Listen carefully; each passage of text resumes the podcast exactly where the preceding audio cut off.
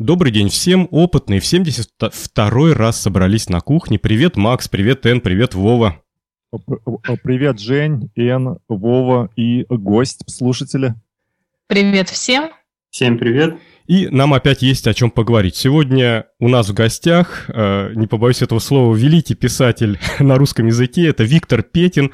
Вить, спасибо, что пришел к нам, и я действительно очень рад э, такому, такому событию. Спасибо за приглашение. Сказано слишком громко слово «писатель». Но, а. тем не менее, я рад, что я здесь нахожусь. Краткое досье о нашем госте. Виктор Петин – это автор популярных книг по программированию и по платформе Arduino. Я вот сейчас прям вот держу в руках бумажный экземпляр. Наверное, слышно было. Проекты с использованием контроллера Arduino. У меня, правда, первое издание, но второе я купил в электронном виде, и оказалось, не прогадал, оно в электронном виде, оказывается, цветное, а в бумаге оно черно-белое. Плюс у Виктора книжка есть по Аджаксу и, если я не путаю, по, по-моему, по Гуглу и Яндексу, по API ихнему.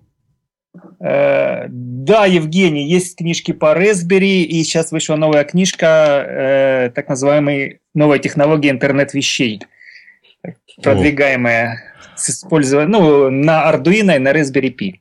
Классно. Так. Э, Виктор, если это не тайна, в двух словах скажи, каково это быть э, техническим писателем, вообще как э, эта кухня изнутри выглядит. То есть э, приходит издатель и говорит там, я тебя знаю лично, давай ты мне напишешь еще и вот такую книжку. Или все наоборот, ты пишешь еще и вот такую книжку, а потом идешь и говоришь, издатель, смотри, ты меня знаешь, а я, у меня тут вот новое произведение. Ну, на самом деле, ну, я никогда не был техническим писателем, и почему я решил издать первую книгу, я даже сейчас и не вспомню, потому что накопилась куча материала, в общем, и проектов теку текущих не было. И, в общем, как-то, я не знаю, почему пришла такая идея, но первую книжку пришлось, конечно же, продвигать, уговаривать, убеждать и все прочее. То есть в издательстве очень э, требовательно подходят к материалу, да, и нужно э, кучу, ну, в общем, убеждать нужно сильно. Э, затем, если книга пошла хорошо, потом уже, конечно, проще. Что-то предлагают написать, или же, ну, или же, когда приходишь второй раз, это уже гораздо проще. Но, тем не менее, не всегда, не совсем. Сейчас стало сложнее, потому что, видимо, проблема со сбытом книг.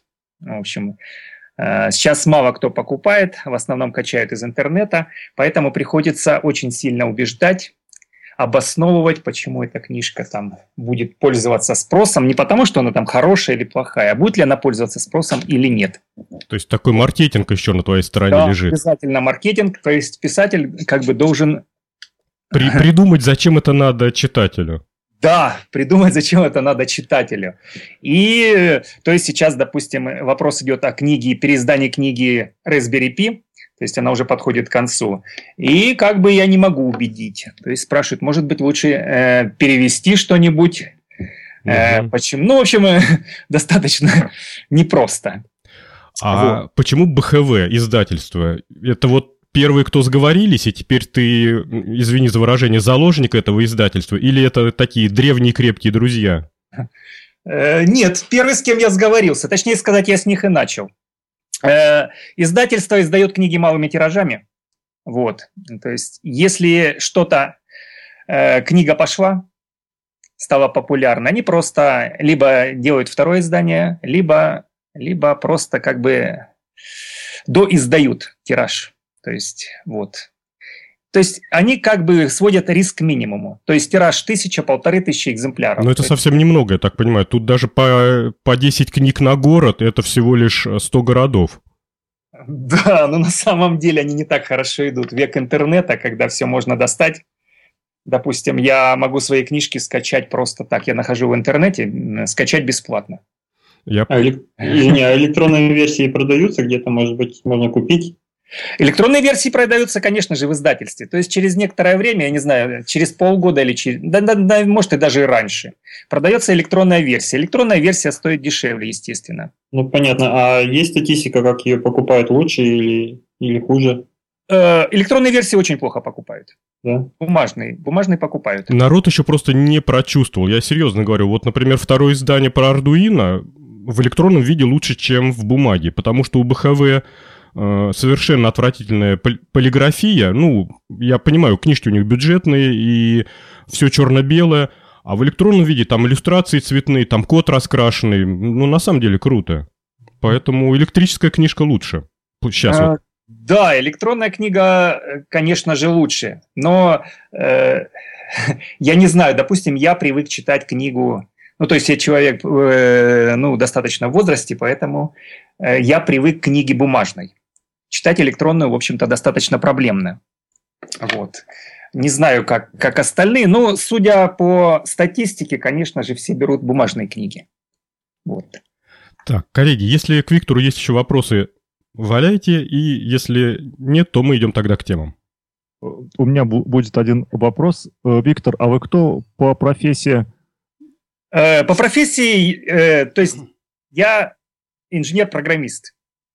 Работаю, угу. ну, на данном случае, в данном случае системным администратором угу, угу. на предприятии, где у меня куча времени. И то есть я могу заниматься, это время предоставлено мне полностью. Все, если, все если у админа куча времени, значит он хороший админ. Да, это, это, Ну, не совсем, как, какой бы ни был админ, а средний админ, у него всегда есть время.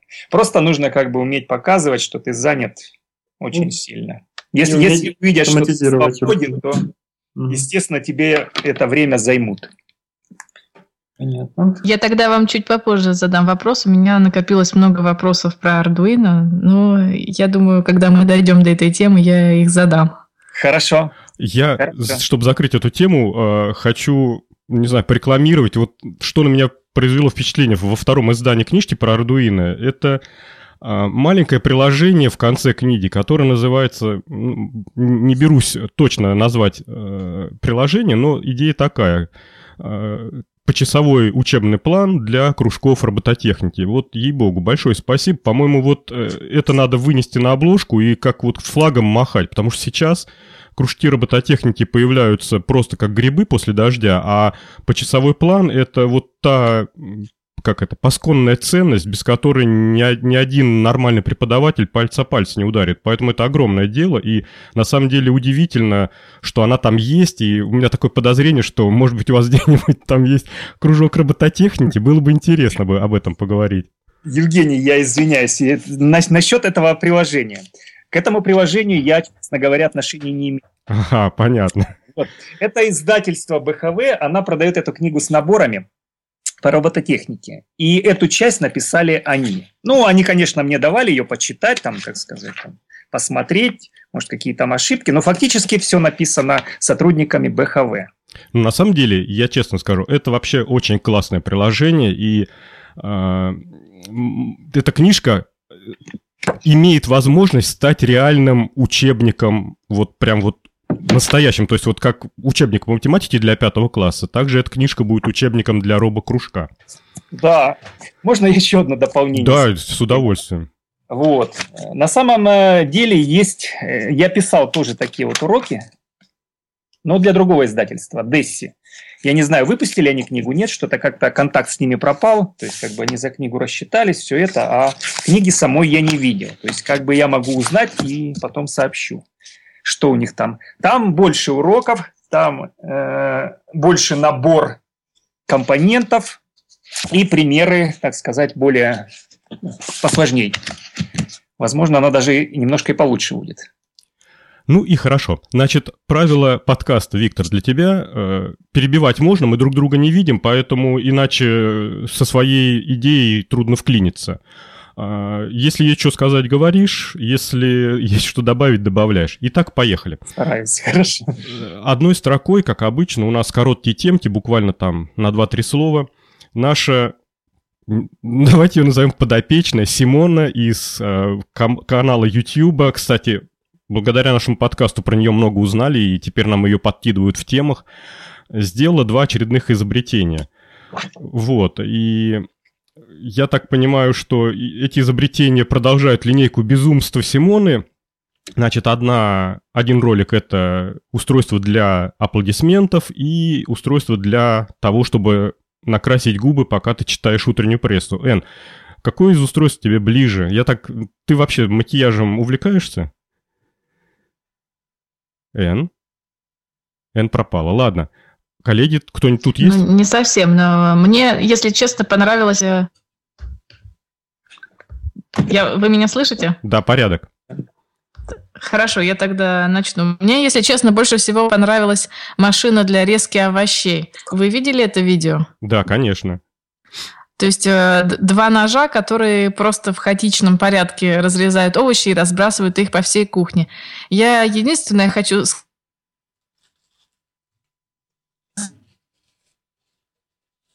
скорее шоумен, которая со своими роботами делает такое, я бы сказала, скорее юмористическое шоу на Ютубе. И машины у нее скорее просто для, для развлечения. Но, тем не менее, эти машины продаются.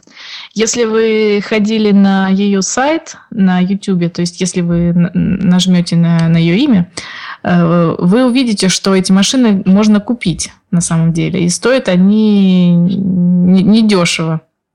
То есть девушка молодец, продвигает свои технологии с помощью юмора.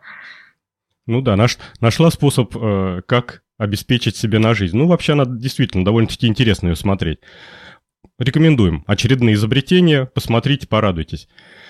А следующая короткая тема. Нашел я конструкцию, которая решает проблему съемки э, горнолыжников.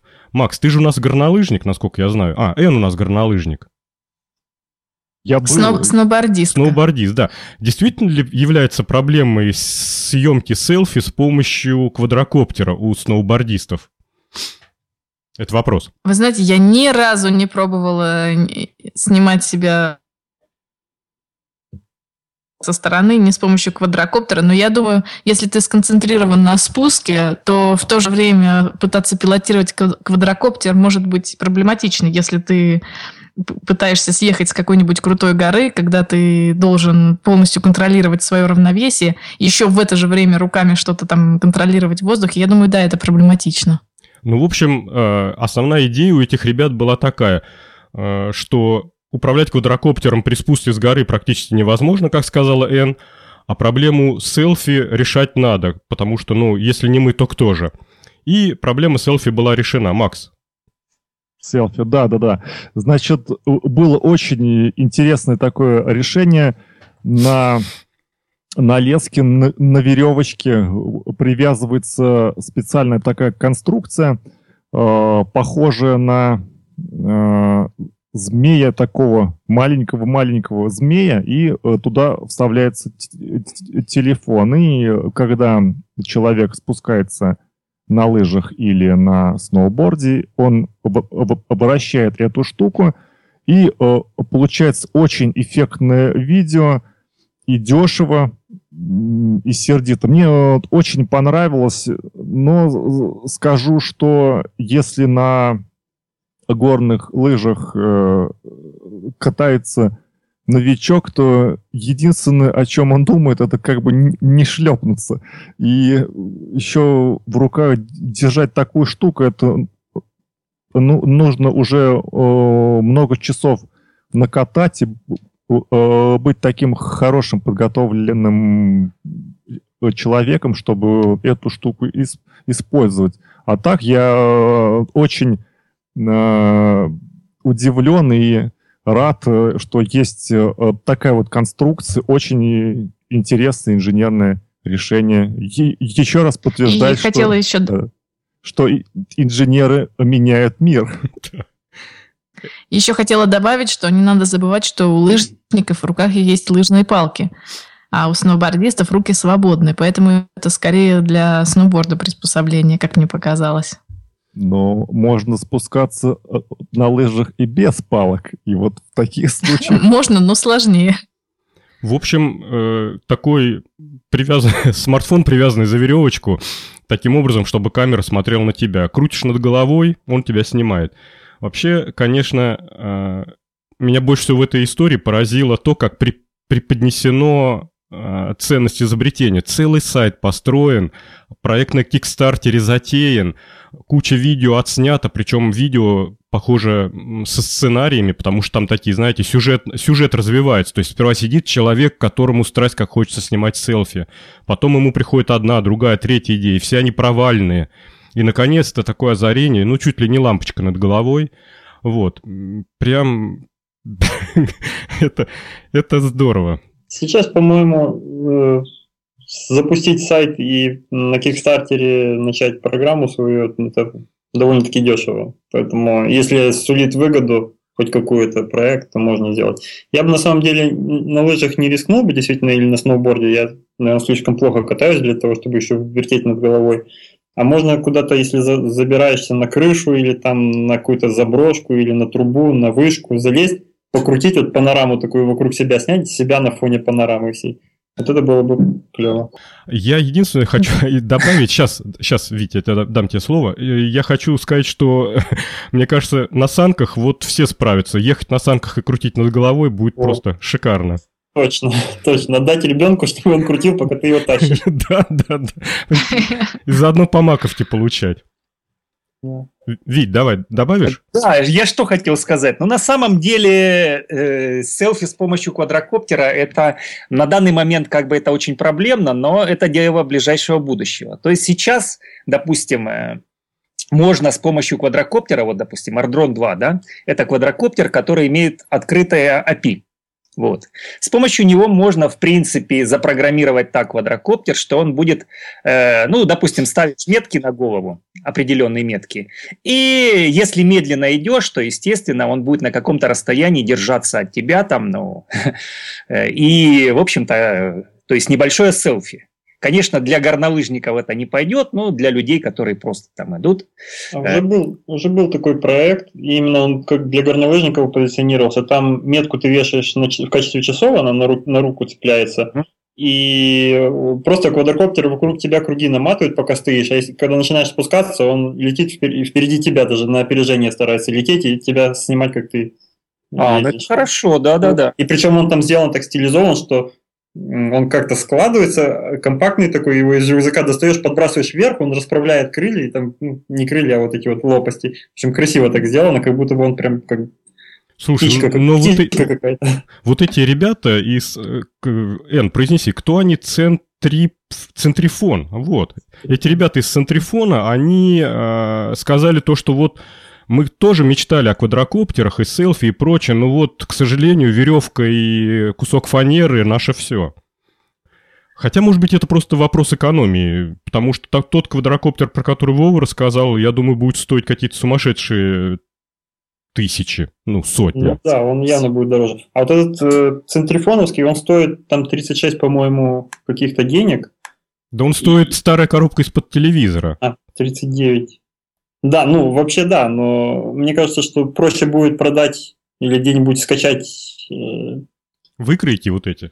Выкройки, да, на 3D принтере распечатать. Вот, вот это как раз ниша для 3D принтеров. Из пластика сделать сразу под твой телефон, под твою модель крепеж с крылышками. Меня единственное, что смутило во всей этой истории, то, что когда они показывали способ крепления телефона к вот к этой пуле, к этому самолетику, они воспользовались какой-то резиночкой такой, достаточно хлипкой на вид. Мне кажется, телефону нет ничего вылететь во время раскручивания. А если вы не против, давайте идем дальше.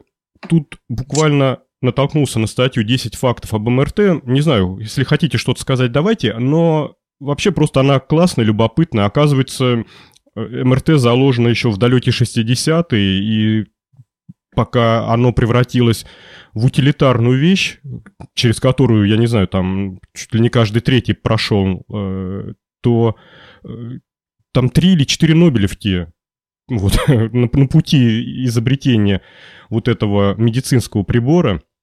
На самом деле очень круто. Посмотрите статью, и там есть несколько ссылок на э, то, как вообще эта кухня вся работает, довольно-таки любопытно. И для меня, ну, честно говоря, было определенным удовольствием почитать, как вся эта э, конструкция функционирует. Да, меня тоже заинтересовала больше предыдущая статья, на которой там есть ссылки. Да, Макс? Да, я хотел сказать пару слов, э, как работает сам МРТ. Давай. Или мы одной строкой все здесь? Ну, если закончим? ты одной строкой скажешь, то говори. Или просто отправим людей. Я просто знаешь, что хочу, чтобы это Н с нами подольше побыла. Иначе ее сейчас...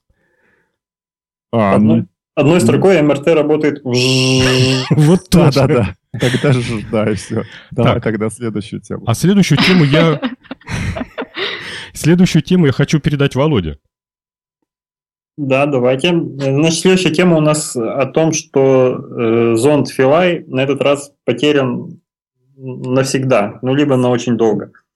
Э, есть несколько статей об этом. Э, про зонд Филай или Филы, как его здесь называют, э, это зонд, который был спущен на комету Чурюмова-Герасименко год назад, чуть больше года назад уже.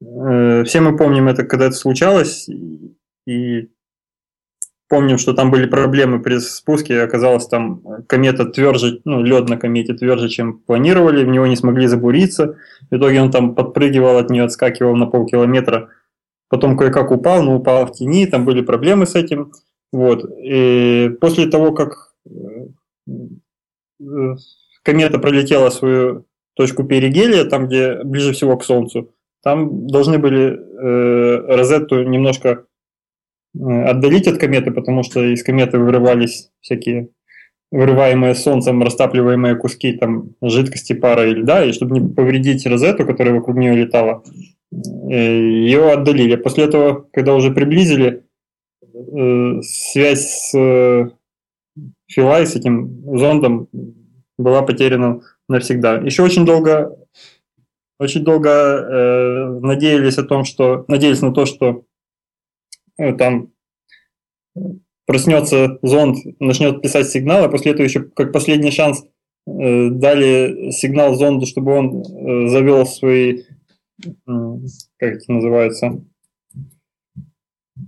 ну, в общем, систему стабилизации, чтобы хоть как-то дернулся, пошевелился, и тогда бы э, Розетта увидела движение какое-то и там выбитые куски там породы или там льда из кометы. Но, по-моему, даже и этот сигнал не дошел, и в итоге сейчас мы уже попрощались навсегда. Есть шанс, что через пять с половиной лет, когда комета снова вернется к этой точке и приблизится к Солнцу, что она повернется нужным образом так, чтобы осветить э,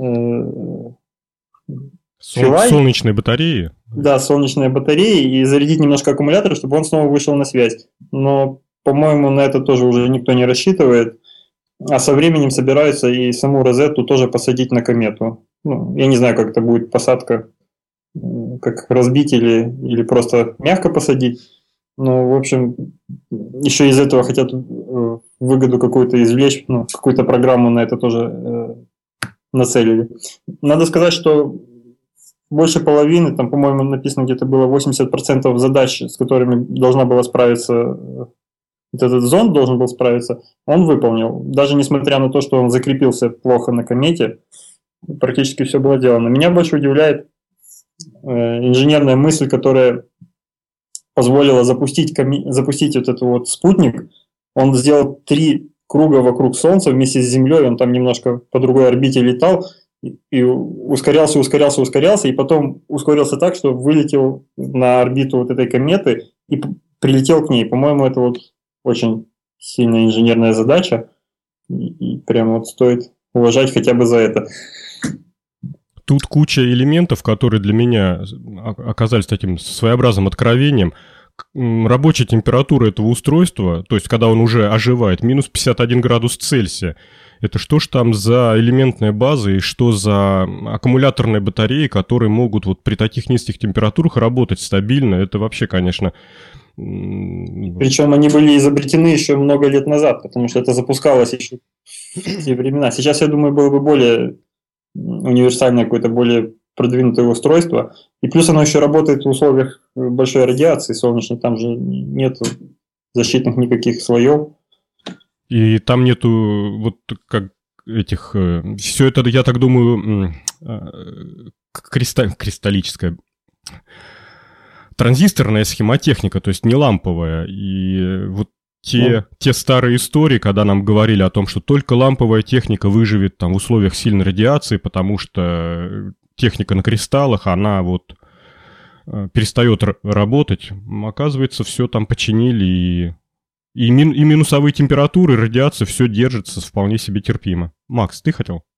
Да, я скажу пару слов, потому что про... Я как-то, по-моему, даже записывал подкаст там про э, радиационно стойкие там какие-то там э, процессоры, что ли, даже. То есть они, там отли, отличаются от обычной там специальной архитектуры. То есть там не только дело в защите там в какой-то, но и у них еще э, другая архитектура там на самом деле. Так что кому интересно, можете это покопать в, в интернетах на, на, эту тему. А Э, то, что температура минус 45, и он включается. Ну, сейчас, по-моему, э, доступна такая элементная база там э, с температурным диапазоном минус 40 плюс 85, это которую мы с тобой можем в магазине купить, а там, наверное... Не, Макс, это я согласен, но, во-первых, уже даже среди вот дорогих промышленных образцов элементной базы температура меньше, чем минус 40, является уже такой ну, труднодоступной. То есть микросхемки, которые минус 40 работают, они не лежат э, в каталогах производителей так вот свободно. А тут все-таки минус 51. Насколько я понимаю, чем ну вот на границе там 40 и меньше градусов, то борьба за каждый мин, минус градус это прям реальная борьба при построении элементной базы. Ну, я, я, я с тобой не соглашусь, что они в, в магазинах не лежат. То есть для э, производства можно заказать легко и купить с температурным диапазоном минус 40 плюс 85 в данный момент. Так что тут нет проблем. Ну, ви, видимо, там какой-то подогрев там есть еще. Подогрев, Возможно. да я думаю, что вряд ли. Иначе у них и так он с энергией дефицит, судя по тем ваттам, которые там...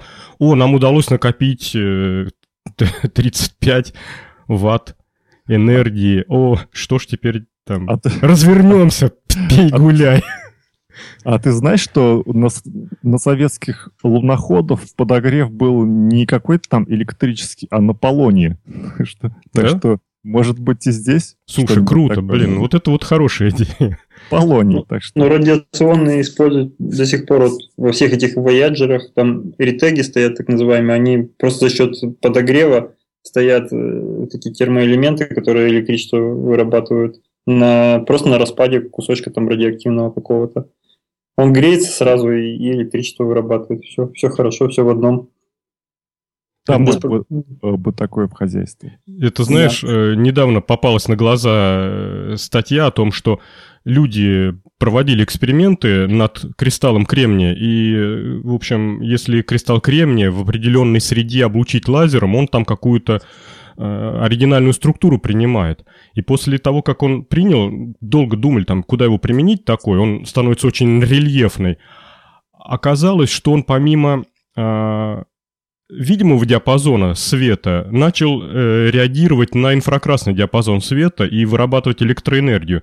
И сейчас как бы вот очень серьезно э, ожидается солнечные батареи, которые будут работать не только в видимом диапазоне, но еще в инфракрасном. То есть теоретически полная облачность, там света нету, но жара, ну вот как вот в Волгограде иногда бывает, раз затянуло все, но жарко 40 градусов, а батареи как не в себя энергию вырабатывают. Вот, может быть, э, там спустя какое-то время можно будет положить э, кусочек радиоактивного вещества, и этого излучения будет достаточно, чтобы вырабатывать энергию кусочком кремния, который будет вот в этом диапазоне электромагнитного излучения работать. Ну, возвращаясь к статье, еще надо сказать про вот этот весь проект, про всю эту розетку, что она по дороге пролетела несколько миллиардов километров, пока достигла, и по дороге еще несколько миссий выполнила. То есть у нее там были задачи рассмотреть какой-то другой спутник, который она просто вблизи пролетала. Там, по-моему, еще какие-то были. Ну, в общем, она не просто так на, на десяток лет, или сколько она там болталась в воздухе, засыпала. То есть все, все было по максимуму использовано все время возможное. Классно. Если добавить есть, чего добавляйте, если нет, то тогда идем дальше. Как я обещал в прошлой передаче, повыходили. Нет, я обещал не то, что повыходит. Я обещал поговорить, если повыходят хорошие классные статьи. Нам подбросили темы. Кстати, Вова, по-моему, и бросил тему. Появились ссылки на нормальные описания эксперимента по обнаружению гравитационных волн. И что не может не радовать, на моем любимом сайте elemenты.ru появилась обстоятельная статья. Э, я не знаю, мы в прошлый раз достаточно подробно проговорили. Я единственное добавлю вот из этой статьи из элементы.ру э, факты такие, э, что почему так долго делалось вот это, делался вот этот эксперимент. Казалось бы, ничего хитрого нету. Вот лазер был изобретен давно, длинные коридоры тоже строить научились давно. В, в построении вот этой лаборатории Лига оказалась куча проблем, и, и тут даже такие моменты интересные. Например, чем мощнее лазерный луч, тем проще им манипулировать и э, тем более стабильное будет вот это излучение. Но оказалось, что лазерный луч мощный нагревает зеркало, и оно начинает деформироваться. И поэтому э, даже вот такие нюансы стояли на пути, и в статье на сайте element.ru было приведено хронология, как последовательно удавалось избавляться от тех или иных э, технических проблем при построении вот э, этой лаборатории. Вот, и еще, коллеги, я тут небольшой знаток, может быть, Вов подскажет. Я так понимаю, что то, что в 2016 году удалось засечь, это просто ну, определенное везение, потому что э, фронт гравитационной волны дошел до планеты Земля. Если бы вот этого события бы не случилось, то лаборатория была бы, ну, как бы наготове, но мы бы, например, могли бы обнаружить какую-то другую волну, не, не, не из того источника, который был засечен. Кстати, он в 2015 году все-таки был засечен. В 2016 обнародовали результаты. Ну, я тоже здесь насчет этого не знаю, у меня тоже мысли такие были. По-моему, они просто все время мониторят, и если произойдет в другом месте, то мы получим с другой стороны такой же. Там же есть где-то карта была, я помню, приблизительная, ну, карта вероятности, откуда пришел сигнал, то есть где вот это вот слияние черных дыр произошло в космосе, приблизительно на каком участке неба. Мне кажется, что это происходит более-менее постоянно с разной, в разных точках Вселенной, поэтому такие вещи еще будут чувствоваться. Кроме того, еще строится европейская часть этого проекта, Виргут должна называться. Да, в Италии. Э, по-моему, да, в Италии. И ее собираются закончить тоже в этом году и тоже начнут слушать космос. А потом еще хотят добавить до 25 года в Индии и, если я правильно понял, в Японии. Японии. Да. Вот, и мы тогда сможем позиционироваться прям как это, как GPS со всех сторон будем слушать космос да. вокруг себя. И... Я вот, можно пофантазировать, что нам это даст в будущем, кроме, э, кроме простого прослушивания космоса, хотя это уже тоже довольно интересно, как мы сможем это использовать. Ну вот я, например, не смог придумать, э, ну, на Земле, по-моему, нет таких энергий, чтобы хоть как-то разболтать вот эту среду, чтобы... Нужно же просто придать большого ускорения больш... большой массе. А так это не получается с нашими энергиями, поэтому мы пока только слушать можем, ничего, сами не сможем излучать эти волны. А если, Вов, э, э, взорвать весь ядерный потенциал? Наверное, все равно мало будет. Но мы этого мало. уже не узнаем. Да. Надо сперва уехать куда-нибудь подальше. Ну да, и, конечно, будет все равно мало, потому что там те энергии, которые освобождаются при слиянии черных дыр, они там не то, что на порядке, на порядке порядков. Тут, превышает тут потенциал. астрономы потирают руки в предвкушении того факта, что теперь астрономия пополнилась еще одним а, прибором для как бы для взгляда в космос. И теперь помимо радиоастрономии, визуальной астрономии, там какой еще астрономии, вот появилась вот эта вот э, новая астрономия, забыл, тут, кстати, по-моему, даже было ей имя присвоено. И теперь говорят то, что за одним и тем же объектом мы будем глядеть э, во всем диапазоне возможных излучений и более точно понимать, что да как. Ну да. Коллеги? Э, я еще как-то слышал интервью одного известного американского физика, по популяри... популяризатора науки. Я а, не помню, как его зовут, и он отвечал, что вот э, часто ведут разговоры, зачем мы изучаем космос, там э, а какие-то черные дыры, строим космические станции, это же столько денег, давайте лучше там построим дороги, больницы. Он отвечает, ребята, если мы не будем заниматься космосом, у нас будет еще больше проблем, чем сейчас. Так что вот эти все исследования, они э, двигают науку, и в конце э, концов там появляются э, какие-то результаты, которые можно использовать на Земле, там, в бытовухе в нашей в медицине. Так что строительство таких вот обсерваторий, оно в конечном счете оправдано. А вы слышали, вот это не так давно была новость о том, что запретили, я сейчас без подготовки так не скажу, но, по-моему, это где-то в Южной Америке, там, где э, плоскогорья высокие есть, и там очень удобное место для обсерваторий, и недавно запретили строить там обсерваторию по каким-то религиозным причинам. Просто местный народ ходит туда молиться, и в итоге в итоге вот наука не будет продвигаться. Хотя там уже стоят некоторые обсерватории, которые построены были раньше. Следующую очередную европейскую какую-то они запретили строить, и сейчас по новой собирают разрешение, чтобы это было. Мне кажется, это очень влияет плохо на науку. Ну, тут же... Мало денег дали местному правительству. ну, ну, кстати, да, да, кстати. Кстати, тут э, Китай иногда выступает таким катализатором продвижения науки, как ни странно. А, когда вся планета говорила, о боже мой, там вмешательство в таинство рождения ребенка, это вообще недопустимо, тут религия, и философия, и все-все. Китайцы сказали, что религия, философия, ни, таких слов не знаем. Мы стали делать эксперименты над эмбрионом человека. И после этого весь мир, скрипя зубами, сказал, твою мать, если мы сейчас э, не влезем в этот паровоз, то буквально уже там через пять лет мы отстанем от э, Китая так далеко, что потом будем все ходить к нему на поклон. И вот буквально мы, по-моему, в прошлой передаче обсуждали, или в позапрошлой, в Британии было выдано разрешение на проведение экспериментов над человеческим эмбрионом.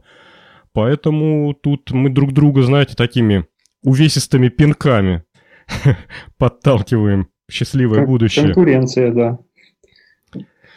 Я предлагаю двигаться дальше. И следующая тема, которая сегодня меня поглотила на все утро, я прям потираю руки от предвкушения. Тут немножко разгребусь со своими рабочими делами, попробовать очень хочу.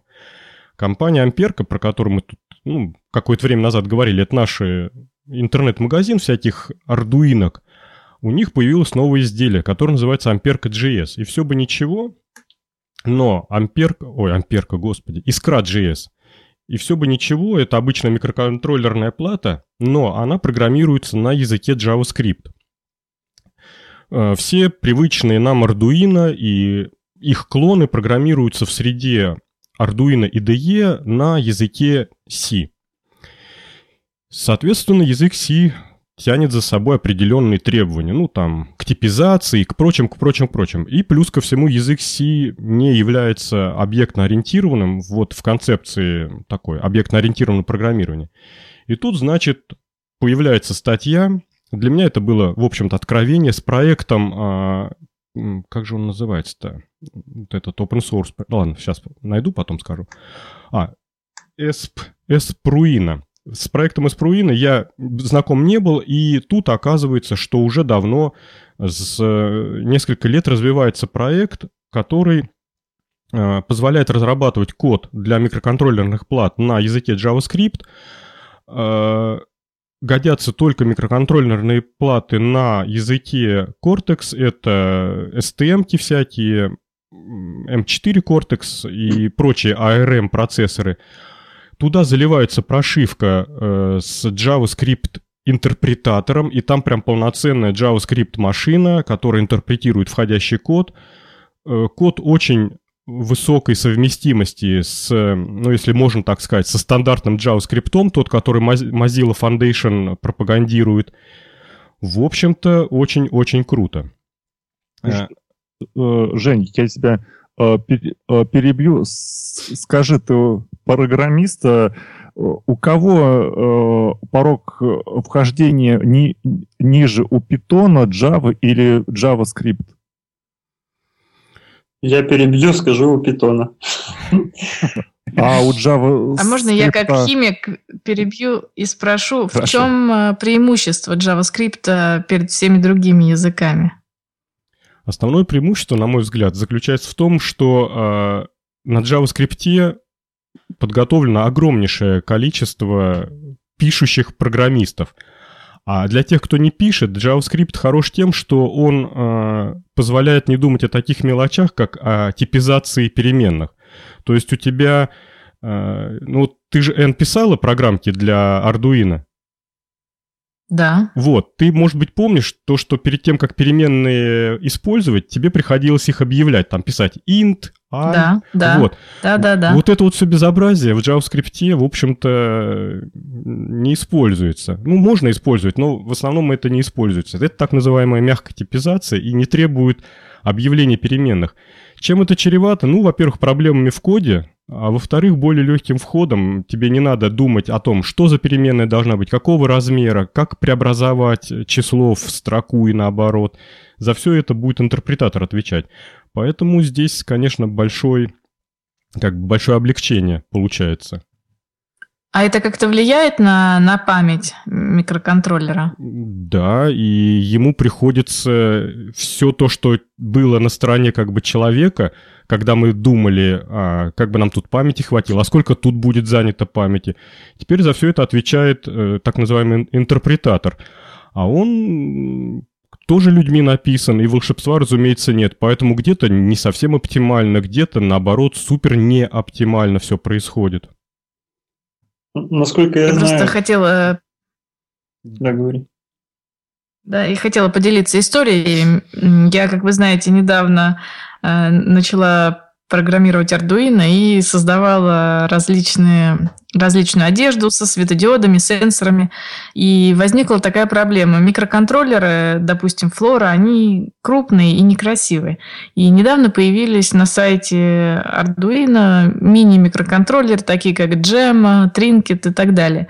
И я тут столкнулась с проблемой, что невозможно одновременно подключать и сенсоры, и программируемые светодиоды, потому что просто не хватает памяти.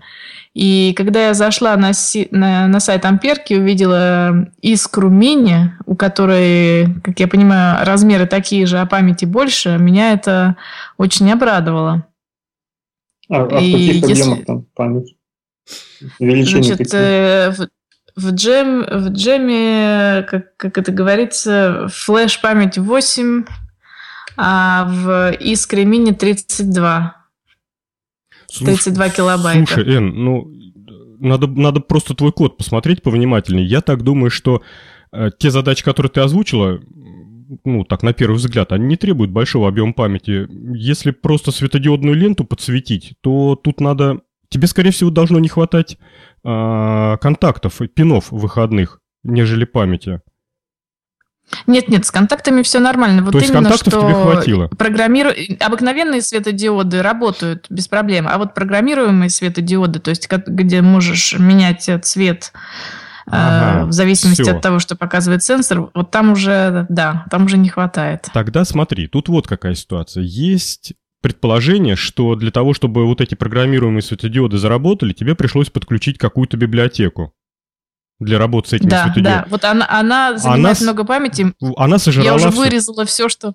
Все, правильно. Я уже из этой библиотеки, да, вырезала все, что не нужно, но тем не менее оставила минимум но, тем не менее, пока еще 105% Эн, ты меня, Эн, ты меня пугаешь и радуешь. Ты девушка-химик, которая залезла в исходные библиотеки Ардуино, повырезала все ненужное, и ей все равно памяти не хватает. Ребят, э, а давайте спросим, что по, по, по проблеме N думает Виктор. Он у нас большой специалист, наверняка скажет. Э, ну что я думаю? Я, честно говоря, не помню таких программ, которые не помещались бы даже в Arduino Uno. Ну, то есть это стандартная, как э, э, самое простейшее. Arduino Uno, Arduino Nano. И обычно проблемы бывают с тем, что не хватает просто контактов. Вот. Я что-то не помню. Я, по-моему, писал программы для вот этой, для программируемых, э, программируемая лента, да, N? Э, как они... Да-да-да. 2811, по-моему, они называются, эти светодиоды. Вот. И, по-моему, я писал программку на Уна. Я поищу, я вам вышлю. То есть должно как бы хватать. Вы знаете, на Уна и на, и на Флоре программы помещаются, а вот именно на ми, мини-микроконтроллерах а. Они не помещаются, Возможно. а на остальных... Э, ну, это как бы проблема библиотек. Э, с одной стороны, язык Arduino чем хорош? Что он очень простой. То есть э, можно написать программу буквально ну, за день, практически любую программу. Но э, э использование библиотек просто сжирает память. Да, да, да. Да, и поэтому, конечно, проблема. Я не знаю, что за джема такая э, плата. Видимо, там совсем мало. Ну, сколько Со- там? Совсем маленькая. Совсем маленькая, да. Ну да, да, действительно проблема. Ну, ничего не сделаешь. Писать Буду пытаться решать, если сообщу, если решу проблему. Виктор, а что ты э, вообще скажешь по поводу вот этого? Ну, оно не нововведение, но для меня откровение. Вот это вот JavaScript в, в микроконтроллерах. Да, я думаю, что это как бы продвижение языка JavaScript. То есть, Ты э... думаешь, это игрушка или это серьезно и надолго? Как это заявление с твоей точки зрения? Я не думаю, что это игрушка. Как бы по большому счету, вот, допустим, э, для чего используют Arduino частенько? Допустим, кто использует в больших проектах, использует Arduino как какой-то модуль. Допустим, создается робот, и нужен какой-то модуль, где там несколько сенсоров висят, которые что-то там определяют. Ну, там расстояние или еще что-то, да. Ну, и, естественно, человеку нужно э, по-быстрому написать этот кусок программы. И влезать там в какой-то язык, там, ассемблер или еще прочее, это можно там зависнуть очень надолго. Для этого есть э, простенький язык Arduino, где программа пишется за один день, вот модуль готов, все. Допустим, кто-то, для чего JavaScript? Допустим, кто-то, какой-то программист не знает языка C, не знает языка там Arduino там и прочее, зато знает JavaScript. Пожалуйста, напиши на JavaScript, и вот тебе, э, ты также очень быстро создашь программку. То есть это, я думаю, что это просто идет продвижение языка. Хотя я, знаешь, тебе как контраргумент хочу сказать. Вот у меня долгое время в ящике стола валялась вот такая забавная штука, называется STM34, ой, STM32F4 Discovery. Это от э, STM-ки микроконтроллерная плата на процессоре ARM Cortex M4. Вот. И я ее когда-то купил тысячу лет назад. А потом посмотрел, что за среда разработки предполагается компанией ST, и ужаснулся и сказал, до свидания, до свидания, до свидания. И тут спустя, вот оно у меня провалялось, наверное, года три, а, если не четыре. И тут, значит, спустя это время я, на глаза мне попадается этот проект. Я перехожу на оригинальный сайт, а там ссылка, какие микроконтроллерные платы мы поддерживаем. И оказывается, эта плата поддерживается. Дальше. На эту плату заливается вот этот интерпретатор JavaScript, а среда разработки вот э, под вот эту Espruino, она э, как плагин к браузеру Chrome.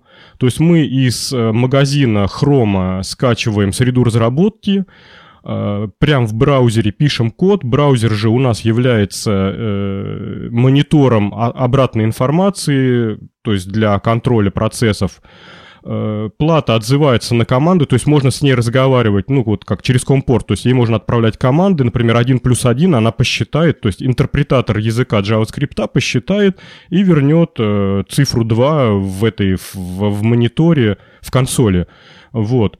Ну, на самом деле здорово. Тем более у него возможности, вот у, кон- конкретно у этой stm у него и гироскоп на плате, и микрофон, и две кнопки. В общем, какая-то какая куча всего. И просто э, мысли теряются, думая, что ж сюда можно запихнуть. Плюс куча памяти.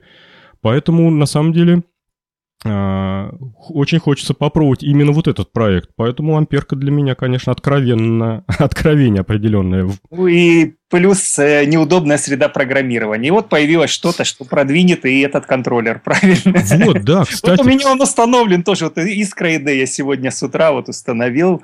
Просто прям вот пишешь, замечательно. Тоже как-нибудь попробую. Да, а может... Кто разработчик Искры? Э, ну, конкретно искры э, компания Амперка, я думаю, где-то в Китае просто локализовала плату под себя, э, стандартную. Вряд ли это что-то такое супер оригинальное. А вообще, если вот по ссылкам перейти, то там в самом низу есть ссылка на оригинальный сайт. Есть такой проект Espruino.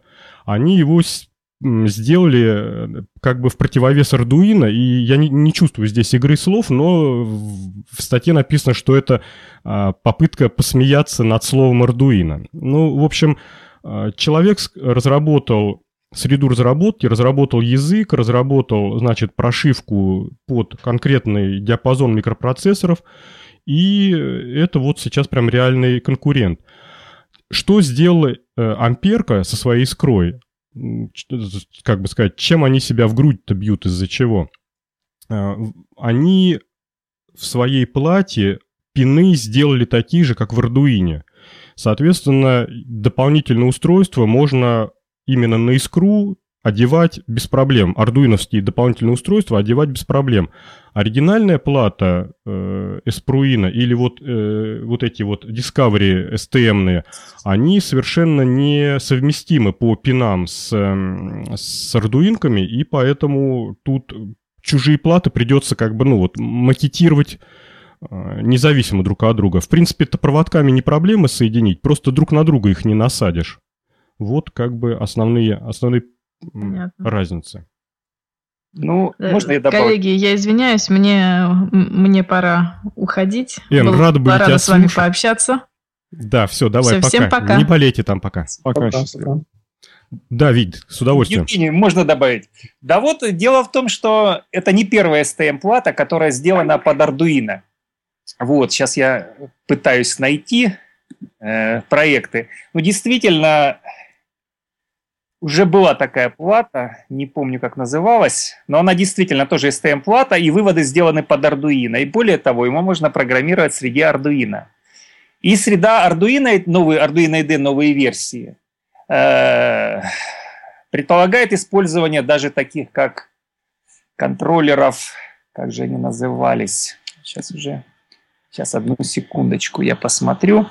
Ну, то есть э, Среда... А, вот, ESP8266. А, ну это же легендарные Wi-Fi контроллеры. Да, да, да. Его можно программировать среди Arduino, пожалуйста.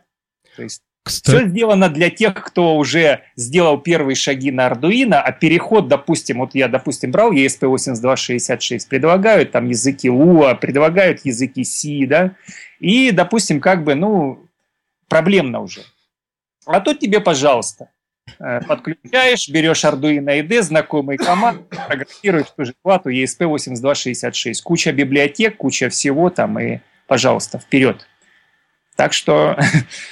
Ну, кстати, вот, э, вот этот э, Wi-Fi микроконтроллер большой, большой прорыв на самом деле. Он копейки стоит, э, программируется легко, куча выводов у него программных.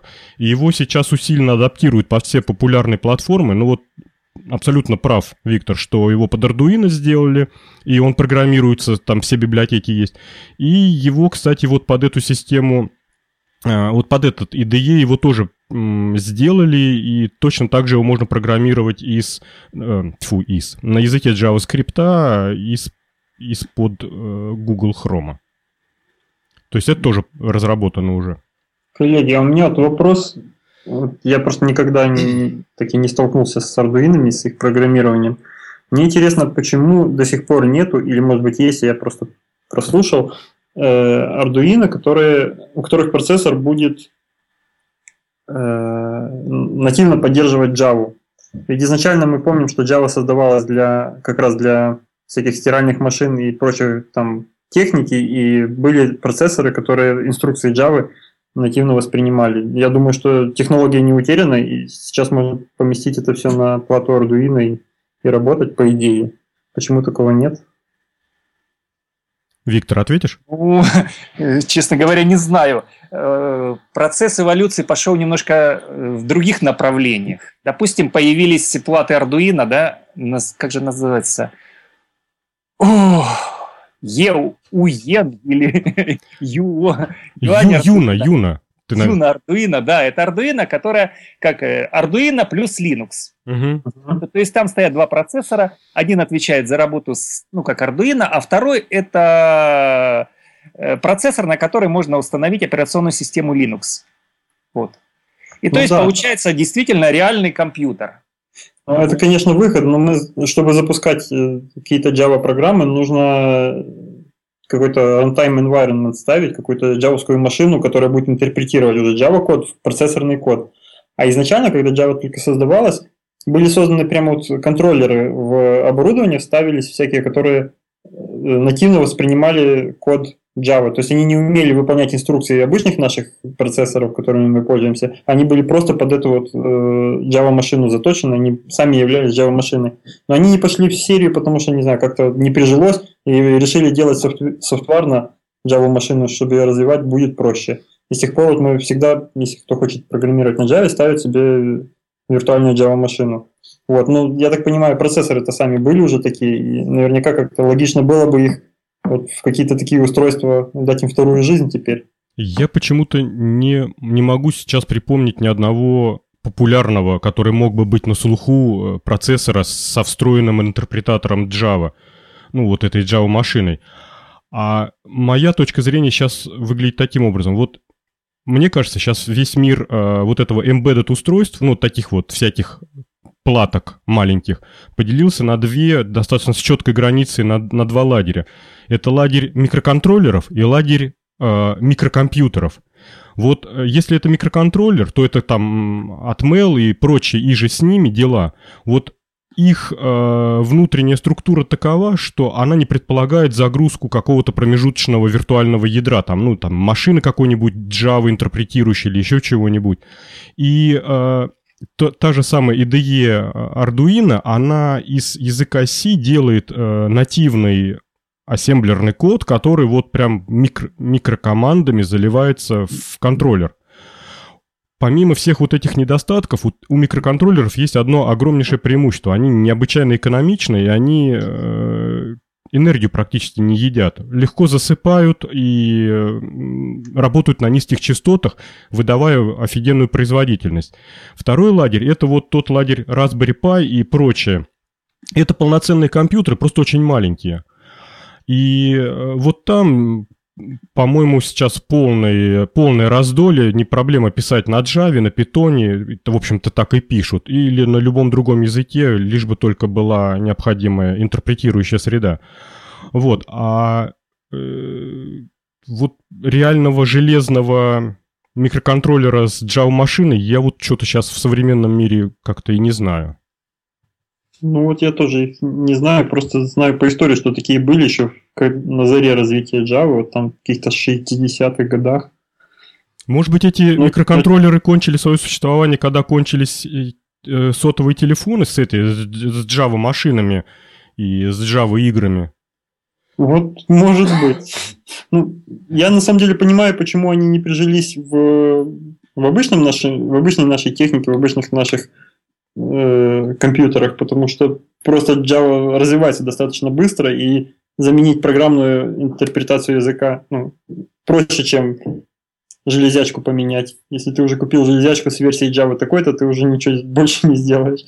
Вот. Но почему вот в таких вот маленьких каких-то прикладных устройствах исчезло, непонятно.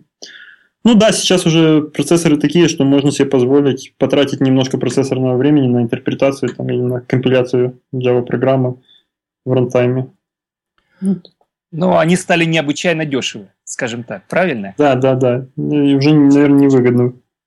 А еще хотел добавить насчет микроконтроллеров и микрокомпьютеров, Евгений. А основное это как бы отличие – это скорость. То есть э, те же Raspberry Pi микрокомпьютеры работают гораздо медленнее. И если на некоторых процессах это незаметно, то есть не критично, то э, иногда это очень сильно сказывается. То есть не все можно выполнить на микрокомпьютере.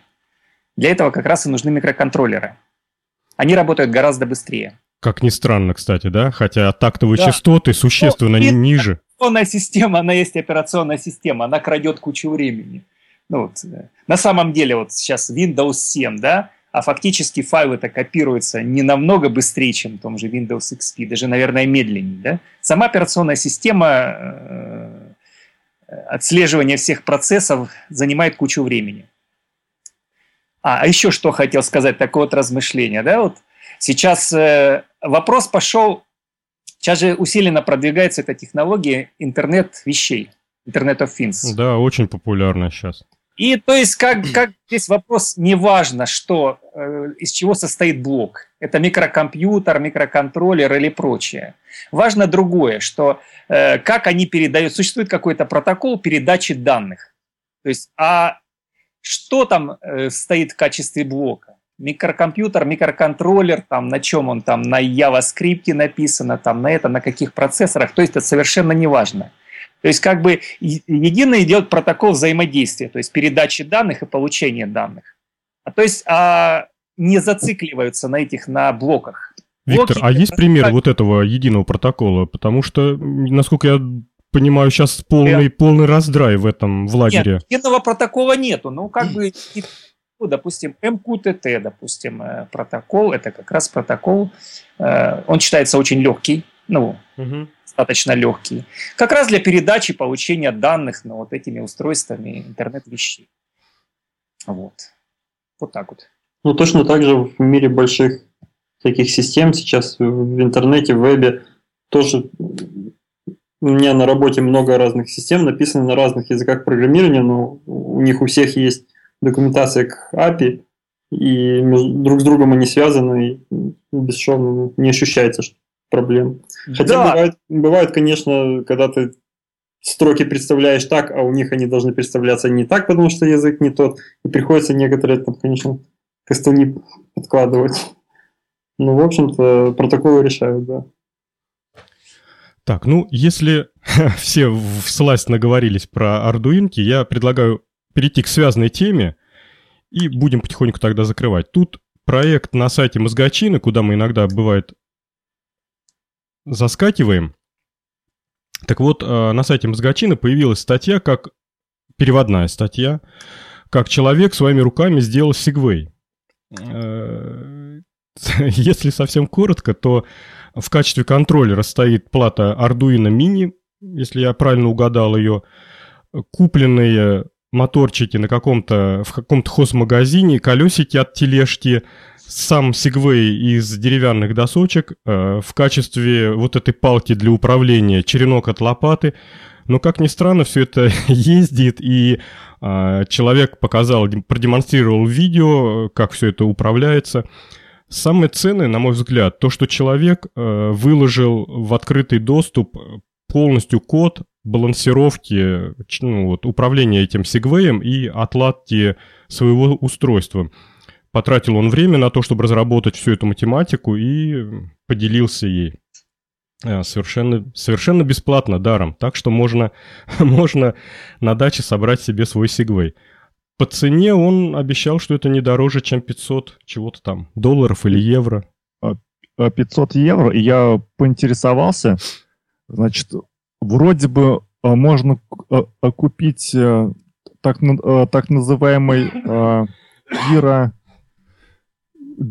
гироскутер, да, за, ну, если в рубли э, э, перевести там где-то 35 тысяч рублей, но если покупать э, с, с палкой Сигвей, да, настоящий, то он стоит почти 600 тысяч рублей. Вот есть один тут экземпляр. Вот.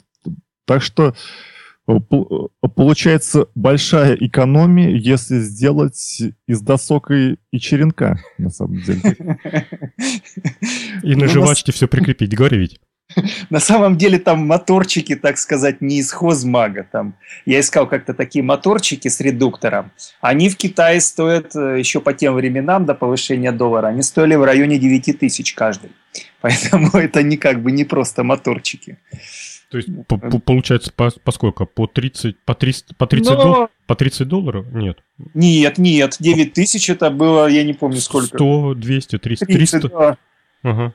Да, то есть, ну, сейчас они, я не думаю, что они сильно подорожали там как бы по доллару, но тем не менее, я думаю, что такой проект тысяч в 20 влезет. Вот. Но его еще надо сделать. Меня, честно говоря, удивило. Я вот, э, ну, не то, что не ожидал, но удивило. То, что э, микроконтроллер Arduino, ну вот Atmel, справился с обработкой вот этой всей балансировки. Там достаточно как бы, ну, не совсем простая математика, и даже не в том проблема в том, что микроконтроллер не может посчитать, а в том, что построение Arduino таково, что у него он, ну, он однопоточный, однозадачный, и пока он что-то считает, э, прерывать особо не получается. Поэтому я всегда к нему отношусь как к такому, ну, то есть э, к прямолинейному, однопоточному решателю конкретной задачи, желательно узкой. А тут надо и обрабатывать э, произвольные наклоны вперед-назад, и вот этот вот черенок от лопаты ты можешь влево-вправо наклонять, в произвольное время не спрашивая о том, ты там типа Arduino, ты закончил считать очередной кусок кода. Все это, значит, обрабатывается, справляется. Ну, вот, честно говоря, для меня это было любопытно. Можно я скажу, Евгений? Да, конечно, конечно. На самом деле, вот, допустим, тот же квадрокоптер, да, про проект MultiV. Это уже сделано на Arduino. Причем первые версии сделаны на э, Arduino Uno. То есть как бы даже не на Меге, на Arduino. А квадрокоптер это гораздо сложнее. То есть это и стабилизация в воздухе, и полет по точкам. То есть он постоянно обрабатывает данные из гироскопа, акселерометра, по-моему, барометр там еще идет. То есть их нужно как бы очень быстро обрабатывать и очень быстро выдавать команды на двигатели. То есть возможности Arduino как бы не такие уж и маленькие. Я, честно говоря, не знаю, где там N нашла такую библиотеку для работы, что она у нее не входила. На самом деле э, квадрокоптер, квадрокоптер со стабилизацией и с кучей всяких настроек, э, Arduino справляется. Ну, просто надо не забывать то, что э, у Arduino суть его, как бы вот, суть его работы микро, микропроцессора – это такой бесконечный цикл, в который надо напихать а, опрос всех датчиков и в зависимости от результата опроса перейти в ту или иную подпрограмму. Поэтому если результат э, обработки какой-то подпрограммы длителен, то опрос следующего датчика по порядку, ну, в общем, будет ждать, пока не пройдет. Э, поэтому... Да. И прерываний не так уж и много. И прерываний не так уж и много, и ими приходится распоряжаться крайне бережно, и лишний раз там как бы на железное прерывание не повесишь, что не попадя. То есть тут прям буквально... Знаешь, как это? Как на, как на этих, на советских станках такая большая красная кнопка «Стоп», такая в виде грибка, чтобы с любой стороны ее можно было пнуть, хоть, хоть, хоть вдоль. Вот. Ну да, нужно было, э, она как располагалась?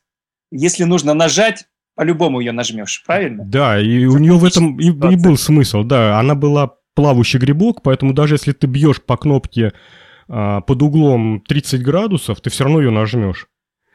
Но это, это к вопросу прерывания. То есть, то есть, если у тебя сколько там их, 2, 3, 4 прерывания железных, а то, наверное, 2.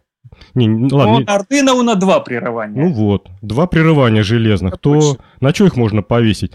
На гироскоп уже не повесишь. Э, на перегрев двигателей, на конец аккумулятора. Вот на конец аккумулятор. То есть мерить ток, мерить напряжение. Нет, аккумулятор это, это очень медленный процесс, там как бы... То есть это, его можно опрашивать в цикле. А, ну вообще-то да, и там причем секунд, редко, да? То есть это не принципиально. И те же гироскопы опрашивают также в цикле. То есть... Э, мы, мы, мы пришли к выводу, что на прерывании вешать-то нечего. Все можно в цикле опросить. Не, на, на самом деле, вот как бы, да, э, бывают элементарные проекты, когда не хватает этих прерываний. Да? Ну, допустим, вендинговый там э, аппарат, да? Угу. Ну, фактически, там как бы, ну, сложного особенно нет. Это не квадрокоптер, там, не гироскутер, не этот, как он называется, сигвей, да? Но нужно три прерывания, там, монетоприемник, купюроприемник, и, допустим, если на выдачу сдачи, нужно обязательно прерывание по как называется, для выдачи сдачи там. Ну, неважно ну, еще. Монет, монетки где? Arduino Uno не хватает, да. То есть ты вынужден переходить на Arduino Mega. Хотя э, всего остального достаточно. Конечно, это, но с другой стороны, поэтому есть Мега выше. Если уже какие-то очень сложные задачи, пожалуйста, STM-32 вперед. Ну вот, кстати, да, вот держу в руках и думаю, что теперь, теперь ты уже... Точно займусь, да? да. Не, ну правда, ей-богу, вот эта вот впечатляющая система. Не, на самом деле, да, действительно, вот это э, как бы ИД, оно Э, стимулирует. Если знаешь какой-то если не знаешь какой-то язык, допустим, э, то, что предлагают системы разработки, э, входишь в систему разработки, ты там пытаешься полдня что-то сделать и говоришь, что это тебе совершенно не нужно. То есть как бы и разработчики с этим не угадали, потеряли, так сказать, клиента. Я, кстати, коллеги, если позволите, а, буквально пару слов скажу про свое знакомство с JavaScript. Как ни странно, оно не из программирования сайтов там, или из интернета. А, у нас есть один э, вендор, который пишет программное обеспечение для автоматизации розничной торговли. И вот его программа, она расширяется с помощью кода дополнительного, ну, то есть там можно писать типа скриптов, макросов определенных, которые будут выполнять те или иные действия. Так вот, у них в качестве языка в программе заложен JavaScript, довольно-таки стандартной версии, хотя, опять же, говорю, что нет стандарта у JavaScript. Так вот, э, когда пришел очередной заказ от клиента, ему там надо было э, э, скидки более оригинально рассчитывать, то пришлось влезть в это, и вот мое знакомство с JavaScript было именно вот так от торгового оборудования. И оказалось, что это вполне себе вменяемый язык, особенно если ты к нему приходишь из более строгих языков и отдаешь себе отчет в том, что там, ну, не надо до безумства переменные переопределять, и как бы все равно надо думать, что ты пишешь. На самом деле довольно-таки э, хорошая штука, на мой взгляд, оказалась. Так, если, если вы не против, давайте мы перейдем к темам слушателей. Слушателей. Макс, я по традиции вручаю в твои руки. Мои э, дрожащие от радости руки, да, хорошо. Твои теплые, так. добрые руки.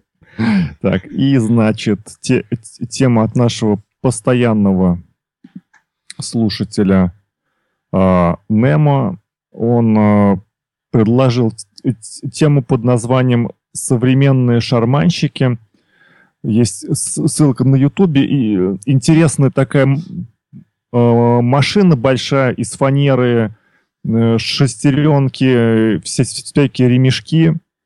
Значит, и Э, шарики по трубкам падают на э, всякие такие э, вибрирующие пластины, и получается звук. И если там все клево сделать, то можно получить интересную музыку.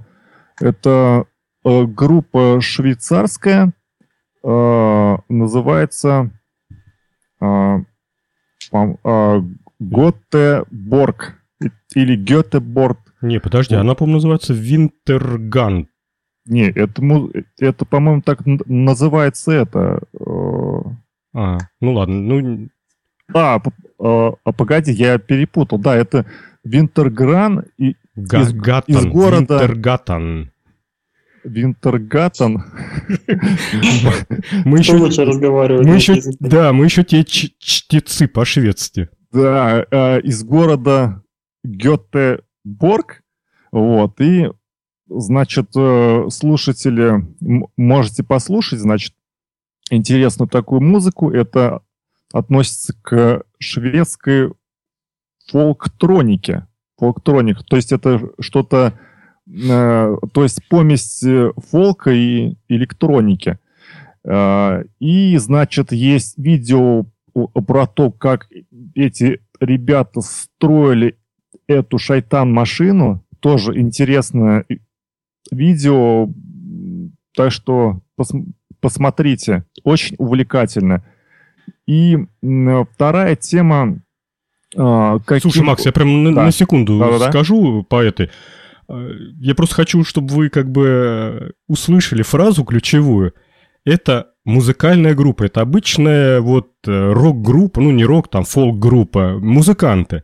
Вот настолько сейчас уже сложно петь, настолько сейчас много музыкантов и вообще вот это шоу-бизнес, э, в нем, я так понимаю, все, даже вот мы, да, в шоу-бизнесе по субботам выходим, что чтобы на тебя обратили внимание, тебе нужно взять кучу фанеры, напилить шестеренок, э, все это приладить, отладить, там сделать микроконтроллерное управление, чтобы все это работало.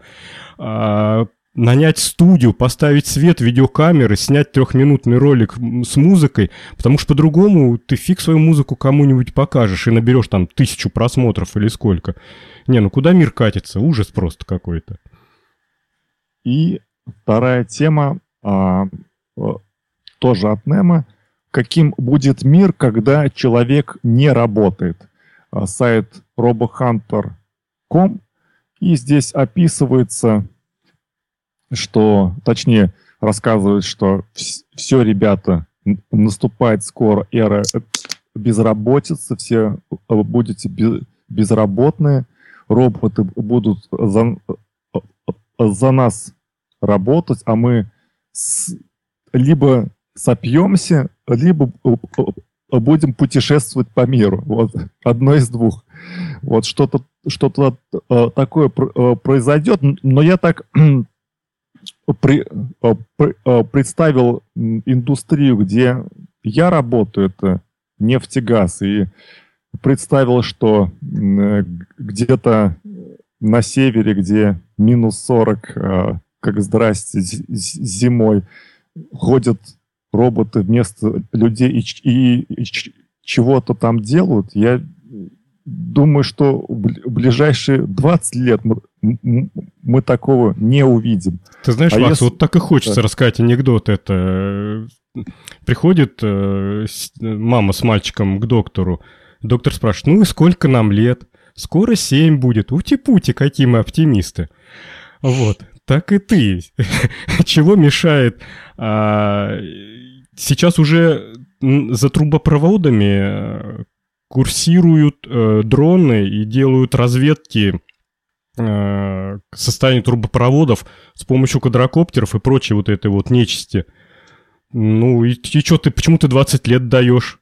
Не, про трубопроводы понятно. Я э, говорю о том, что есть конкретная буровая установка, и там, значит, люди бурят. Так, вот. и люди же не ручку крутят бурильной машины. Просто, мне кажется, там гораздо быстрее произойдет вымывание. Сейчас вот эти бородатые крепкие мужики, а, которые, знаешь, как это... Вечно пьяные, но... Вот, Брюс Уиллис-то летал бурить астероид. Как фильм называется? Армагеддон? Вот, нет? да, да, да. Вот бурильщики же это вот такие чуваки. Ну, как бы да, да. Вот. Так вот, э, ты думаешь, неужели, что нельзя поставить роботизированный вентиль, роботизированный э, сменщик э, бу- бурящих пластин, роботизированный подъемщик труб или там чего там? Э, ну, Жень, ну, ну если у тебя минус 40 на улице, минус 50. Не, ну подожди, ну значит в космос у тебя... В космос у тебя, значит, запускать э, элементную базу под минус 51, это вот в, в, этом, в хостоварах продается. А для севера уже фиг купишь, что ли? Ну, понимаешь, в космосе мы меняем мир. То есть все, все, все, все страны раб, работают, и сколько это стоит. А когда мы борем в, в чистом поле, это уже мы не, мы, не, мы не меняем мир, это просто бизнес. И, и вообще, я думаю, что в ближайшие 20 лет э, труп, э, труп человека это, э, намного дешевле, чем труп робота, понимаешь? Будет стоить. Ой, твои бы слова да богу в уши. Я вот почему-то настолько скептично к этому отношусь, что мне просто страшно становится от ближайшего будущего. Не, ну хотя вот если э, говорить о том, что э, кафе, и там тебе робот развозит пищу, а ты платишь там по бесконтактной карточке, там, то это да, в это я верю. Вот. А то, что где-то вот э, каких-то сложных климатических условиях там чего-то сложное делать. Не, Макс, нет, вот, вот нет. кстати, я вот тут с тобой как раз поспорю. Вот это кафе, это просто презентация возможностей, не более того. Это кафе долго не просуществует, либо так и останется таким арт-проектом. Потому что нанять э, беженца из Сирии за 100 долларов в месяц, чтобы разносить эти подносы, ну, не в арт-кафе, а в настоящем кафе, где люди именно вот голод удовлетвор... утолить приходят. Абсолютно реально, насколько я понимаю, на сегодняшний день. Вот, это очень дешево, и туда робота ставить неоправданно. А вот бородатому мужику, типа Брюс Уиллису, зарплата которого в год какие-то сумасшедшие тысячи... Сотни долларов. Ну, Макс, ну даже вот в наши буровики, я думаю, очень высокооплачиваемые люди. Подтвердили, опровергни. Ну... Ну, если... ну, предположим, что очень. так, так легче разговаривать. Ну, что значит очень? Это если ты возьмешь там, ну, блин, там все, конечно, по-разному, но если человек там, э, скажем, ну, давай возьмем там наш там, ну, не знаю, там, Оренбургская область там или э, север, да, там, то э, тот же, например, э, водитель сейчас работает за 20-30 тысяч, да, рублей в месяц. То есть э, он как месяц э, э, на работе, месяц дома, то есть реально там получается где-то 20 тысяч в месяц. Ну подожди, ну а всякие там, там северные и прочие там... Это все с, с, э, с учетом этого. Что-то вот. совсем немного. Если, если, ну да, если человек там взять, а, например, инженер по, по буровым растворам, да, то это где-то 70 тысяч в месяц, да, то есть э, это в месяц, если он месяц на вахте, месяц mm дома. То есть, э, ну, ну потом, если взять э, какого-то э, инженер, который ремонтирует э, такие есть автоматизированные штуки, э, называется верхний привод.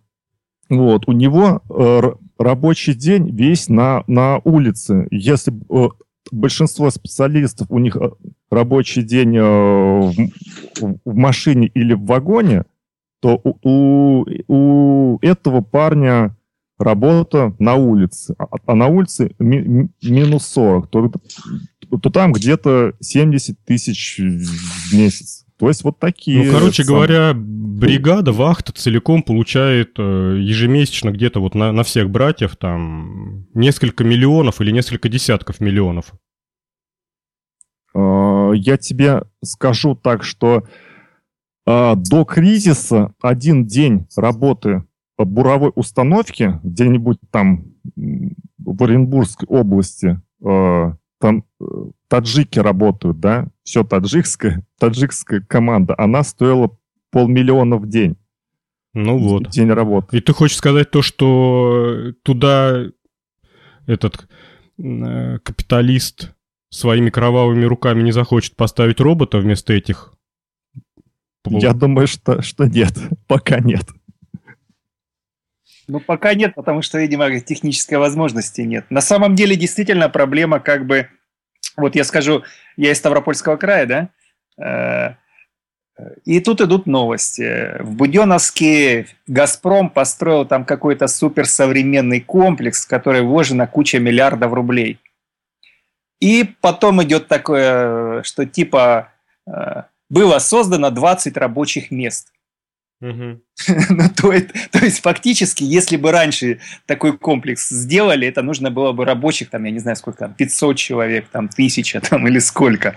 А тут 20 человек обслуживают там громаднейший завод, громаднейший завод, где там, ну, там что-то там связанное с нефтью и газом. И всего 20 рабочих мест. То есть это как бы фактически кучу функций выполняют, ну, там, как... Э, то есть это, это практически автоматизация полная. Люди, то есть, стоят Просто стоят ответственные люди, которые ну, только нажимают кнопки. на эту тему еще скажу, недавно разговаривал с родственником, который, ну, в общем, инженер на строительстве атомных станций, уже не первую станцию запускают, вот, и он просто обмолвился так, что если современную атомную станцию просто вот в один день взять и всех людей оттуда убрать, просто как будто бы люди исчезли, то она будет нормально, ну, если ей не мешать при этом землетрясениями всякими, то она будет работать еще нормально длительное время, и потом сама по мере там, выработки топлива сама остановится, и ничего с ней критического не произойдет. Люди там нужны, по сути, только для всяких работ ну, по поддержанию там целостности, чтобы ничего нигде по показателям там все нормально было, чтобы ничего нигде от старости не развалилось, вот постоянные немножко плановые ремонты небольшие вот для этого всего. А так они уже довольно-таки автоматизированы. Я вам скажу собственное наблюдение, тоже как бы в эту копилку. Если нас не роботы вытеснят, то талантливые менеджеры так соптимизируют процессы, что каждый третий, наверное, ну или каждый пятый, может быть, точно потерять свою работу. Недавно заходили в Макдональдс и увидели как бы образец оптимизации трудовых ресурсов.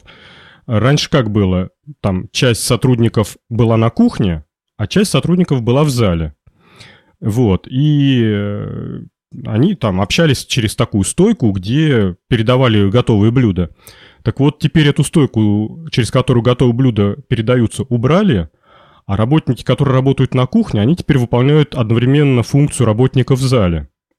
То есть он в зале принял заказ и пошел э, его собирать по кухне там. То есть теперь человек, который готовит там какое-то блюдо конкретное, он теперь перестал бегать к стойке, потому что его больше нету а к нему подбегает э, вот этот человек, который с кассы. То есть сэкономили реально там, не знаю, ну, думаю, процентов 10-20 от, тут, ну, от количества людей, занятых на, в смене, сэкономили это точно. Вот. Плюс сюда сейчас еще робота, он еще 50% сократит. И м, какая-нибудь пропаганда по телевизору о том, что гамбургеры страсть какие вредные, и все. И останется один человек. Ж, Жень... На велотележке. Да, Жень, да, да. Ты вот э, скажи, вот ты же сейчас в IT-сфере работаешь. Как ты думаешь, э, когда, э, когда появится искусственный интеллект, который будет сам там писать код, ты ему там задаешь ТЗ, он там все делал, делает там вза взаимодействует там с дизайнерами, с какими-нибудь железячниками и а, а, выдает потом тебе готовый код, размер железок там и что куда появится. Когда это будет? Скоро, не скоро, как думаешь? Макс, ну, как, как это ужасно не звучит, это уже день сегодняшний. Это все очень плохо работает, и код никуда не годится, и люди пока еще пишут лучше – но примеры автоматизированного, автоматизированной генерации кода, э, это, во-первых, эта идея уже не э, как бы не первое десятилетие, вот, а сейчас активно педалируется искусственный интеллект, вот там на машинах его сейчас отладят, научат его адекватно реагировать, самое главное адекватно обучаться. И я думаю, что мы там какие-то пятые или там десятые в очереди на потерю работы. Не, останутся, конечно, так называемые архитекторы программного обеспечения. Те, которые сходили к бизнес-людям, там, ну, в какой-нибудь банк, поговорили с IT, не с айтишниками, а с председателем банка, он сказал, вот мы хотим, чтобы у нас было вот такой сервис теперь появился. Он посидел, губу пожевал и э, описал в каких-то терминах тех задания, а уже код будет кодить, да, какой-то искусственный разум.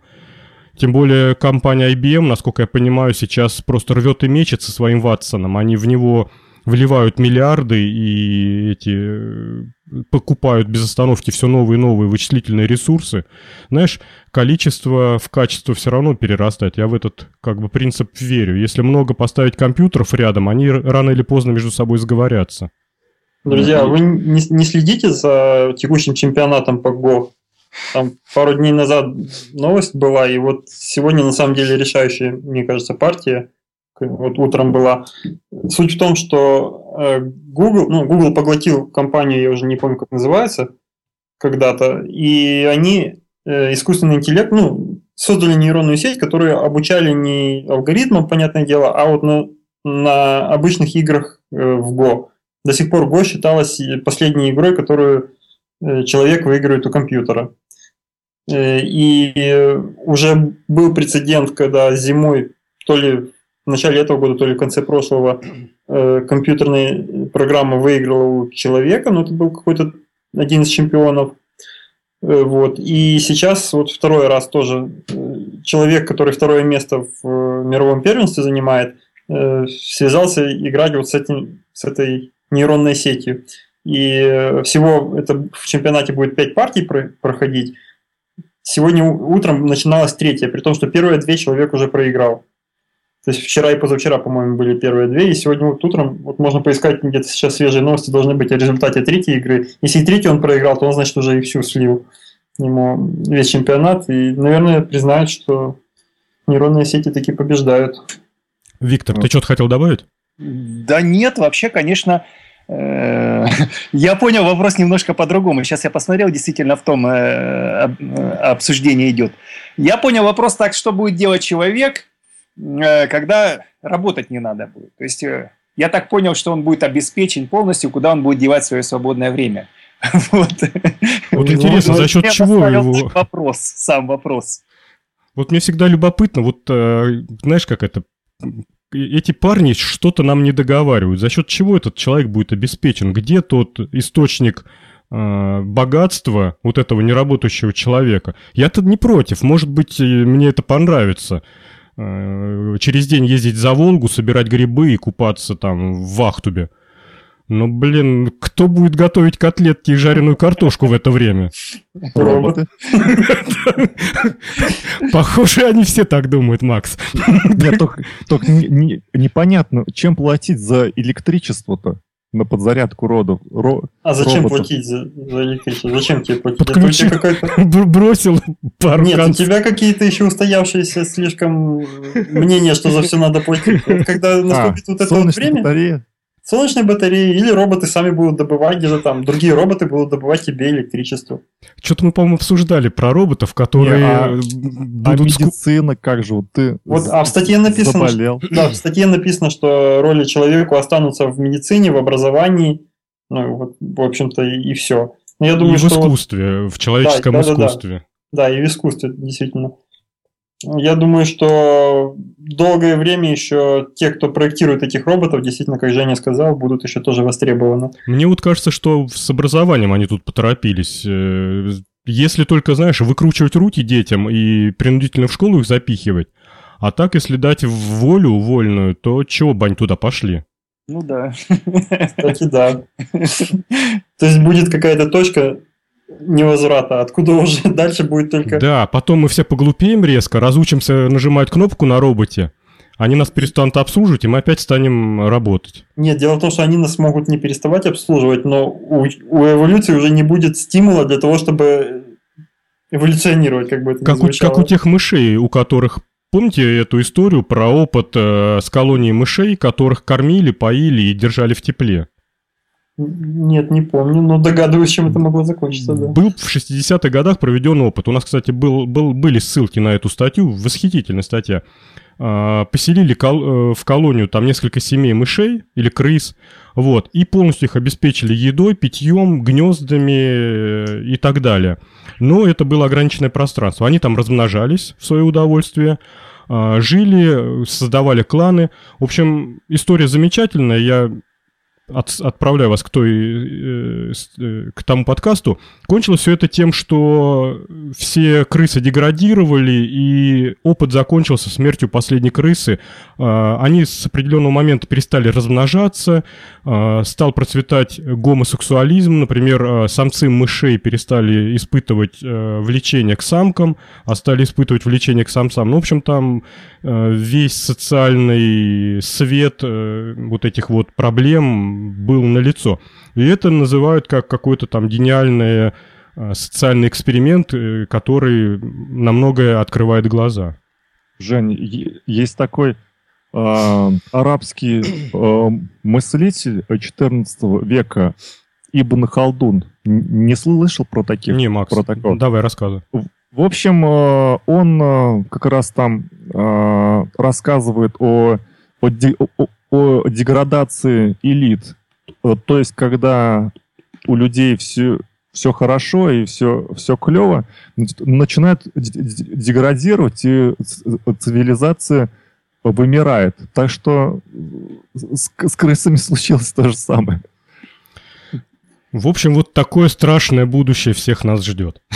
Да, а, Жень, а еще такой вопрос по искусственному интеллекту. Как ты думаешь, а, э, когда у, нас появится искусственный интеллект, которому можно так вот взять, э, загрузить э, на флешке труды Гегеля Канта, а он выдаст там что-нибудь такое, что тоже останется веках. Или же там классическая музыка. Раз туда закидали, он раз сгенерировал, всем понравилось, о, о клево. Когда такое будет? Как, и будет ли вообще? Ну, я вот опять хочу про этого Ватсона сказать. Вот сейчас уже в него загрузили э, все медицинские учебники, ну, я утрирую, конечно, ну, какие-то медицинские учебники, буквари и так далее. И Ватсон принимает реальное участие в...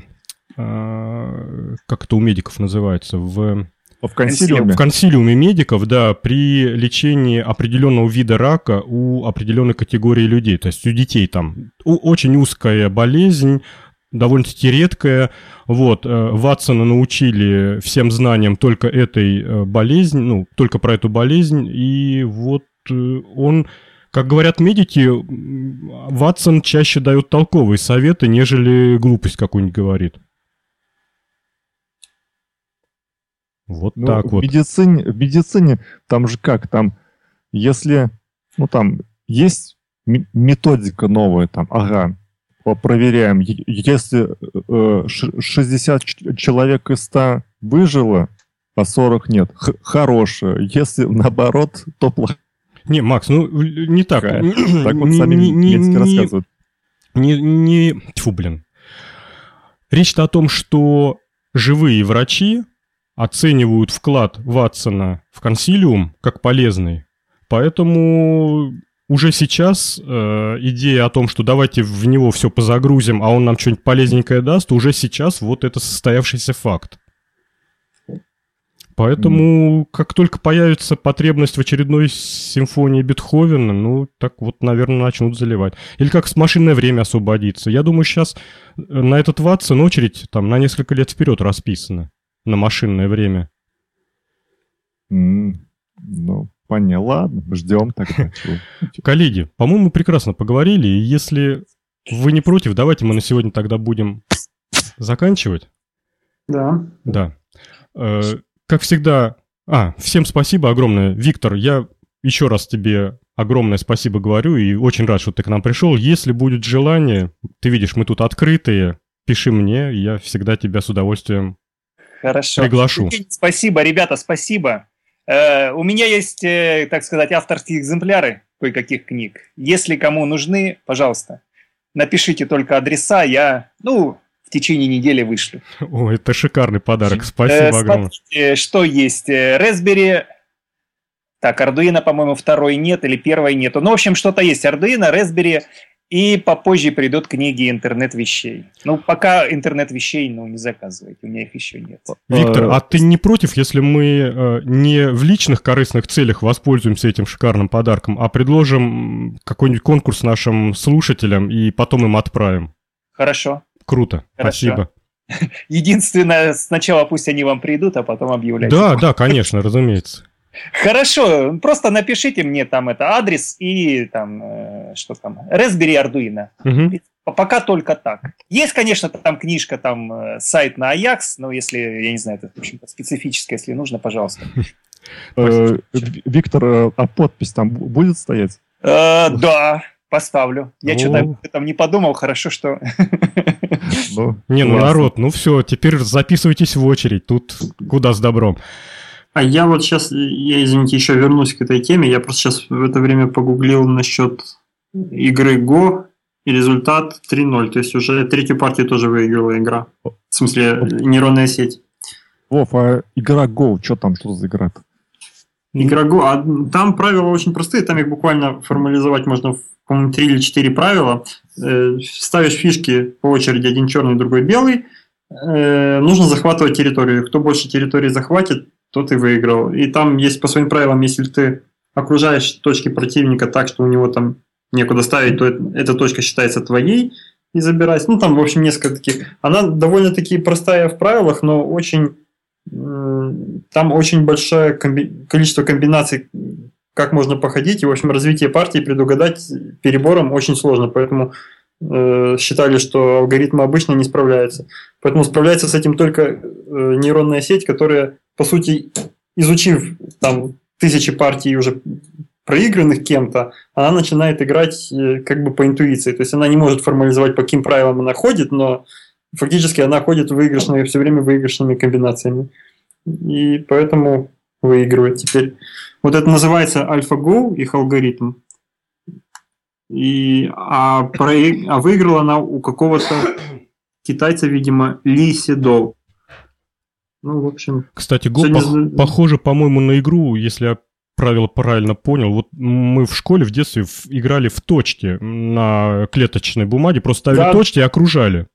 Да-да-да, ну в Go не, чуть-чуть другие правила, потому что там не обязательно окруж, окружать и замыкать вот это все дело. Там, если ты в углу поставил и угол себе отвоевал весь, то он уже считается А, вон что, то есть все, я понял. Потому что там есть край доски, а клеточная бумага у нас да. по умолчанию предполагалась бесконечной. Ну да, ну вообще правила очень похожи, да. Я вот когда познакомился с игрой, тоже очень такая аллюзия на вот эти точки из школы. Все, всем всего хорошего, не болейте, услышимся, как обычно, через две недели. Всем пока. Все счастливо, пока-пока. До свидания. Всем пока.